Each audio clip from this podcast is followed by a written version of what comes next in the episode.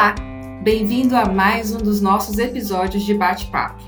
O Vozes do Agro é um oferecimento do Sistema FAENG, Senar, Inais e sindicatos, um espaço para compartilharmos conhecimento e experiências com você, que vive e faz o agronegócio mineiro. Eu sou Lisiana Rodrigues, gerente de formação profissional e promoção social aqui no Sistema FAENG, e eu convido para vocês para falarmos sobre sustentabilidade na cafeicultura. Vozes do Agro. O tema de hoje é sobre o uso de agroquímicos. É crescente a preocupação com as questões ambientais, desde o produtor, que está cada vez mais consciente da sua importância e atento às questões da produção sustentável, tendo um olhar cada vez mais crítico em relação ao uso eficiente dos recursos naturais, até o consumidor final, que também está cada dia mais exigente, buscando produtos saudáveis e seguros. E para conversar sobre esse tema tão importante, eu vou chamar aqui nosso colega, nosso companheiro de projetos, Dr. Eduardo Matavelli, que é engenheiro agrônomo e especialista em café e representante da plataforma global do café. Tem uma vasta experiência em projetos voltados à sustentabilidade e à cafeicultura. Bem-vindo, Eduardo. Olá, Lisiana. Agradeço desde já a oportunidade aí de comentar um pouquinho sobre esse tema e de como estamos trabalhando o assunto nas regiões cafeeiras do Brasil. Muito obrigado desde já. É, nós que agradecemos a sua participação. Eduardo, antes da gente começar a falar sobre os agroquímicos, eu queria que você contasse um pouquinho para os nossos ouvintes, né, o que, que é a plataforma global do café e qual que é a importância dela nesse contexto? Legal, Lisiana. A, plataforma global do café, é, ela é uma associação internacional é, com mais de 140 membros de todos os segmentos da cadeia produtiva café. Nós estamos atualmente em nove países, o Brasil é um deles. Além do Brasil, nós temos Colômbia, Vietnã, Indonésia, Tanzânia, Uganda, Quênia, Honduras e Peru. Esses nove países respondem por aproximadamente 75% da produção mundial de café. E são países em desenvolvimento, com desafios aí no tripé da sustentabilidade, desafios econômicos, sociais e ambientais. E a plataforma, ela trabalha para ter um setor cafeiro sustentável e que leve conceitos de sustentabilidade para esses produtores. Então, se a gente pensar em Brasil também, de acordo com o último censo, aí aproximadamente 260, 270 mil propriedades de café, a sua grande maioria aí de produtores familiares. Então, o nosso foco é alcançar esses produtores para que eles sejam mais sustentáveis. Eduardo, e agora entrando no nosso tema, né, os agroquímicos, eles são uma ferramenta né, que podem auxiliar na produção. No entanto, a gente tem que ter um pouco de cuidado, pensar no uso racional. E aí, diante disso, eu te pergunto, como como que eles podem auxiliar na produção? É, é possível produzir sem utilizar agroquímicos? Conta para a gente um pouquinho sobre esse uso racional. O que, que seria esse uso racional? Interessante a pergunta, Lisiana. É, sim, é possível produzir sem, sem uso de agroquímicos, né, agricultura orgânica, mas aqui na plataforma a gente tem uma premissa de que o uso desses agroquímicos seja feito de maneira responsável ou racional. Quando a gente fala de maneira racional, é aquele produtor com esse perfil que eu acabei de comentar, o produtor familiar que nesse momento está lá em campo, cuidando do seu café, da sua lavoura, adubando, fazendo manejo de mato, que ele saiba como usar esses produtos. E aí a gente tem um grande desafio pelo perfil do produtor, do cafeicultor rural brasileiro, né, na sua maioria familiar, que muitas vezes ele está, ele, ele procura uma informação ali numa cooperativa, numa internet, mas quando a gente entra no tema agroquímicos, a gente tem percebido até através de dados, de informações, até em contato com esses produtores no campo, que ainda tem uma lacuna muito grande para ser trabalhado com eles. A questão de, do uso de, do EPI, as misturas de calda, períodos de reentrada em carência, importante aí para os cafés que estão sendo exportados, principalmente para países da União Europeia. A questão também da devolução dessas embalagens, da correta lavagem, de como devolver, aonde devolver. Então, quando a gente comenta o tema agroquímicos, tem uma série de outros tópicos que estão envolvidos uh, nesse tema para a gente levar para os produtores de café do Brasil. Bacana você comentar essa visão que tem vários aspectos a serem considerados. E eu vou te perguntar sobre cada um deles, hein, Eduardo?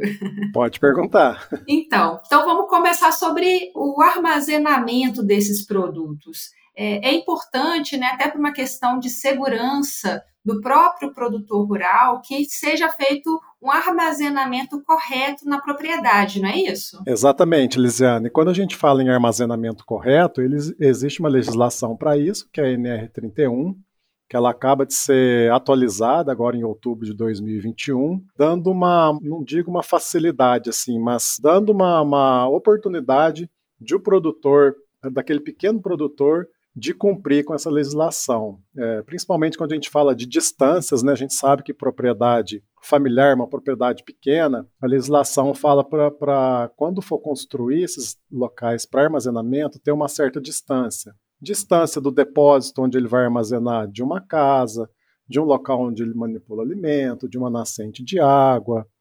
E, e por isso essas, essas distâncias precisam ser, ser respeitadas com a atualização da nova NR31, ela, essa distância passou de 30 para 15 metros do depósito para esses locais, né? Pensando naquele cafeicultor familiar que está ali uma propriedade pequena, que ele tem ali uma nascente, ele tem uma estrada perto. A gente escuta muito de produtores esses comentários, né? Que o depósito ele tem que ser sinalizado e muitas vezes chama atenção ali de alguém que está passando ali para um roubo. Né? A gente sabe que esses produtos agroquímicos são caros é, e chamam a atenção aí de pessoas mal intencionadas. Né? Então, essa nova atualização da NR31 veio para para ajudar o produtor familiar a cumprir com essa questão do armazenamento. Ótimas considerações, Eduardo. Bom que a gente está levando essa legislação, essa alteração da NR para atender também aos pequenos produtores. E você falou do armazenamento, que é um ponto importante, mas a gente tem também outros cuidados que têm que ser tomados durante a aplicação, né? É um momento bastante crucial para a segurança do, do produtor, para o trabalhador rural. Conta para gente o que, que quais são os principais pontos que a gente tem que levar em consideração durante a aplicação desses agroquímicos. Correto, Lisiana. É, assim que o produto chega na propriedade, é, esse produtor já passa a ter contato com esse produto. Né? Então, o primeiro ponto que a gente abordou aí é o local para ele armazenar esses produtos dele. Apenas um comentário sobre os depósitos, também agora com a nova NR, com a atualização, permite-se que o produtor que tenha, que armazene até 100 litros ou quilos de produto, ele possa fazer isso através de um armário também. Nós estamos aqui com um projeto que eu gostaria de explicar mais adiante sobre, essa, sobre esses temas que a gente está comentando agora. E assim que ele armazena esses produtos, no momento que ele vai preparar a calda ali para aplicar, ele já tem que estar seguro, usando um EPI, um equipamento de proteção individual. Ele tem que ter também aí um cuidado aonde ele vai fazer essa, essa, essa mistura de produtos visitando produtores em campo, a gente já viu alguns produtores preparando o produto ali sem uma máscara, sem o EPI completo, perto ali da sua família, perto de uma nascente. Então, desde o momento que esse produto chega na propriedade dele, ele já tem que ter um cuidado especial para manusear esses produtos, né? Para ele ter aquela, aquele cuidado não só com o ambiente que ele está ali, mas com a própria saúde dele e da sua família também, né? É uma questão de segurança física, né? De saúde do produtor rural, do trabalhador rural. Exatamente.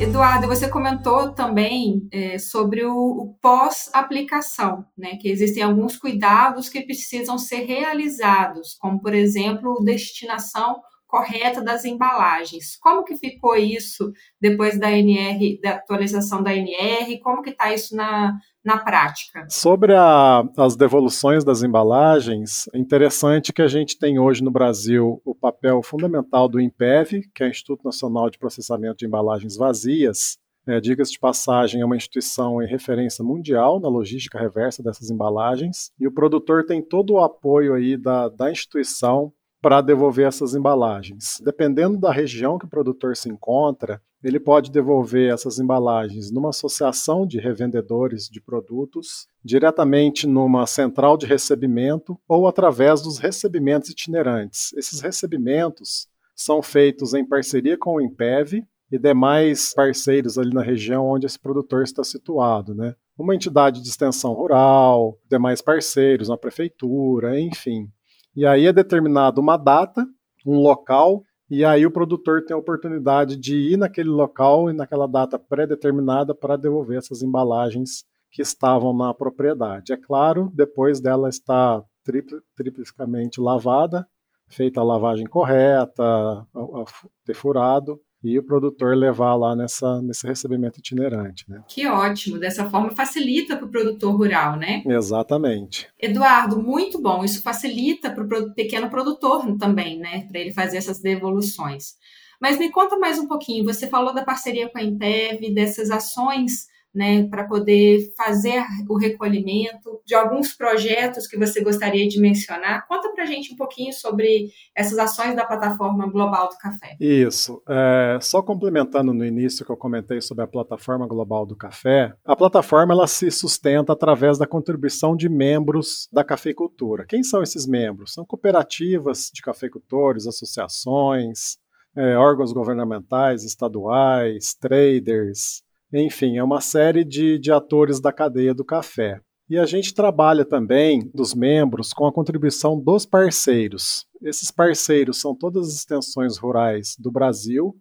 A gente tem também um importante apoio de vocês do Senar e de outras instituições também. A plataforma global do café, ela tem duas instâncias. A governança dela é feita através de duas, de dois grupos, vamos dizer assim um grupo técnico, todas as nossas ações, nossos trabalhos são feitos coletivamente através desse grupo técnico, que é composto pelas extensões rurais, Senar, Sebrae, representante de produtores de, de café arábica, Conilon, representante de traders, representa a, a, todas as regiões de café do Brasil, e a gente tem um grupo político também, que valida todas as nossas ações, é um grupo estratégico. A gente tem dentro desse grupo aí o Secafé, as associações ABIC, ABICS, CNA, CNC, Ministério da Agricultura, entre outros. É, e, e todas as ferramentas que a plataforma global do café tem para chegar até o campo, e é importante lembrar que a gente chega até o campo. No começo eu comentei que o nosso objetivo é ter o setor cafeiro sustentável, com foco no pequeno e médio produtor. Como a gente chega até eles? Através dos membros e dos parceiros que estão ali no dia a dia com o produtor no campo, visitando o produtor, fazendo uma assistência técnica, fazendo uma visita, enfim. E nós é, elaboramos essas ferramentas coletivas para melhoria contínua da cafeicultura. A principal delas é um currículo de sustentabilidade do café, é um conteúdo de boas práticas agrícolas que reflete bem a realidade da cafeicultura brasileira, que é válido, esse currículo é válido tanto para os cafés arábica quanto conilon. Então ele tem usado, tem sido usado no Brasil todo, né? Além dessas ferramentas, a gente tem os itens fundamentais do currículo, seriam aí um resumo do currículo, por isso que a gente chama de itens fundamentais. Nós temos os indicadores de sustentabilidade, Hoje pode-se dizer que a cafeicultura brasileira tem 35 indicadores que medem a sustentabilidade do produtor lá no campo, através de um aplicativo. Temos também um sistema interno de gestão que a gente leva para essas cooperativas, associações, para trabalhar a sustentabilidade. E quando a cadeia identifica algum desafio, é, desafio esse que é comum para toda a cadeia, nós trabalhamos as iniciativas de ação coletiva. O que, que, são essas iniciativas de ação coletiva? O próprio nome diz, né? A gente trabalha coletivamente, não só com membros e parceiros da plataforma, Todos que trabalham o tema e agroquímicos são convidados a participar. E essas iniciativas são iniciativas de sustentabilidade focadas em temas específicos, considerados desafios comuns para toda a cadeia do café. E existem duas maneiras, vamos, vamos dizer, três maneiras de participar de uma iniciativa. Seja financiando, a gente tem os parceiros financiadores da iniciativa, seja implementando, que, que aí o implementador é aquela cooperativa, aquela associação, aquela extensão rural ali que está a campo. A gente fornece todas essas ferramentas que eu comentei há, há pouco. Fornecemos capacitação, treinamento para essas cooperativas, para os técnicos, para os produtores trabalhar esses, esses temas, né? E também a gente tem a cooperação técnica, que no caso hoje a gente tem uma cooperação técnica com o Impev, que eu já comentei, e com a CropLife. E a iniciativa que a gente está trabalhando atualmente no tema é a iniciativa Uso Responsável de Agroquímicos, que dentre os itens do currículo de sustentabilidade do café que eu comentei, são 122 itens, a gente está trabalhando quatro itens em específico, quatro práticas, vamos dizer assim. Medidas, é claro, através do aplicativo. O objetivo é impactar 5 mil produtores nas principais regiões de café no Brasil. E os quatro principais indicadores que nós estamos monitorando é exatamente esse o tema da nossa conversa aqui hoje, né? que é o uso correto de EPI, local adequado para armazenagem, o treinamento e aplicação de agroquímicos e a devolução correta de embalagens. E para cada um desses temas, a gente busca os parceiros referências uh, a nível de Brasil. Então, a devolução de embalagens, a gente fez o termo de compromisso com o IMPEV, treinamento e aplicação de, agro, de agroquímicos, parceria com vocês, com o Senar. Então, para cada um dos temas, a gente tem as parcerias aí e os termos de cooperação assinados. Né? E, além disso, a gente tem também, dentro dessa iniciativa, que é uma iniciativa de cinco anos, que eu comentei, a gente está finalizando o ano 3 dela, temos mais dois anos, é, nós somos um pouco impactados aí pela pandemia, muitos treinamentos que envolviam produtores, a gente precisou suspender, mas a expectativa agora nos dois anos finais, 2022 e 2023, a gente volte com força total. E aí a gente tem várias ações para impactar positivamente o produtor lá no campo. Treinamento em tecnologia de aplicação, manejo integrado de pragas, dias de campo, enfim, uma série de, de treinamentos para alcançar o produtor lá no campo. Muito bom, Eduardo. São muitas ações que, que estão previstas e muito trabalho sendo feito, né? Isso deixa a gente muito feliz, porque a gente sabe o resultado que isso gera para o produtor de café. Eduardo, já encaminhando para o nosso final da nossa conversa, eu queria agradecer a sua participação, a sua contribuição, a nossa parceria aqui no sistema. É, a gente tem feito algumas reuniões, feito alguns treinamentos e vou deixar aí você falar suas palavras finais, da despedida pessoal, para a gente poder encerrar nosso episódio. Muito obrigado, Lisiana. É mais agradecer a parceria de vocês. É, lembrando que o Senar está com a gente no Grupo de Trabalho Brasil, ou seja, nos ajudou a desenvolver todo o currículo de sustentabilidade, as ferramentas, os indicadores. Então, está tá com a gente aí trazendo a experiência para dentro desse tema e para dentro da plataforma global do café. E é importante dizer também que nessa instância é, que eu comentei agora há pouco, da plataforma global do café, nós temos um grupo de trabalho Brasil. Dentro desse grupo, a gente tem trazido outros temas também relacionados aos agroquímicos importantes para a cadeia. A questão dos limites máximos de resíduos no café, a questão de manejo do mato, visando reduzir aí o uso de herbicidas. E dentro desse grupo a gente gera muito conteúdo técnico, conteúdo riquíssimo. A gente sempre convida aí os especialistas na área, a nível de Brasil, e a gente disponibiliza esse material para vocês. Então a gente tem uma página no YouTube da plataforma Global do Café, onde todos esses materiais lá estão disponíveis e a gente tem a expectativa aí, a, até um sonho, vamos dizer assim, que todas essas informações cheguem no produtor. Então a gente tem uma cartilha aí sobre os limites de resíduos no café, a gente tem um webinar aí sobre boas práticas agrícolas para o controle de plantas daninhas, a gente tem um conteúdo riquíssimo aí que a gente deseja que chegue até os produtores. Né? Então, essa é a nossa contribuição aí como plataforma global do café. Como eu disse no início, né, fazer do, do setor cafeiro, fazer a sustentabilidade a regra do setor cafeiro.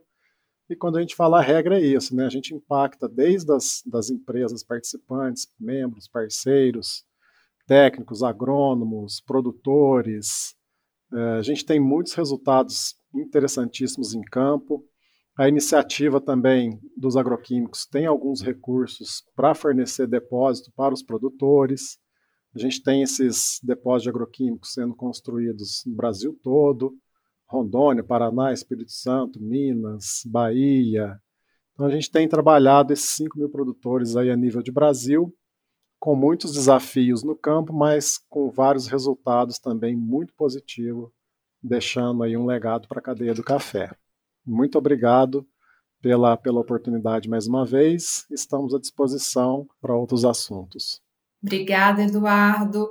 Para nós é um prazer estar aqui compartilhando essas informações. E você, ouvinte, se quiser saber um pouquinho mais sobre esse assunto dos agroquímicos, sobre a plataforma global do café, acesse o site e o canal do YouTube, né? Tá? A gente vai deixar aqui na descrição do episódio. E aproveita também e entre em contato para saber sobre os nossos cursos aqui do Senar, sobre o trabalho do sistema FAENG em relação à cafeicultura. Nós temos vários produtos, várias ações do sistema FAENG, Senar e NAS contribuindo para a cafeicultura mineira. Então, dá uma olhada nos, nas nossas redes sociais. Se tiver alguma dúvida, alguma sugestão, entre em contato conosco, que você também podem sugerir algum outro tema, seja na cafeicultura ou em qualquer área do agronegócio. E uma dica importante: se você está ouvindo pela plataforma do Spotify, Deezer ou Apple Podcast, não deixe de acessar nosso canal e clicar no botão seguir. Assim você acompanha nossas atualizações. Convide seus amigos. Obrigada mais uma vez e até a próxima!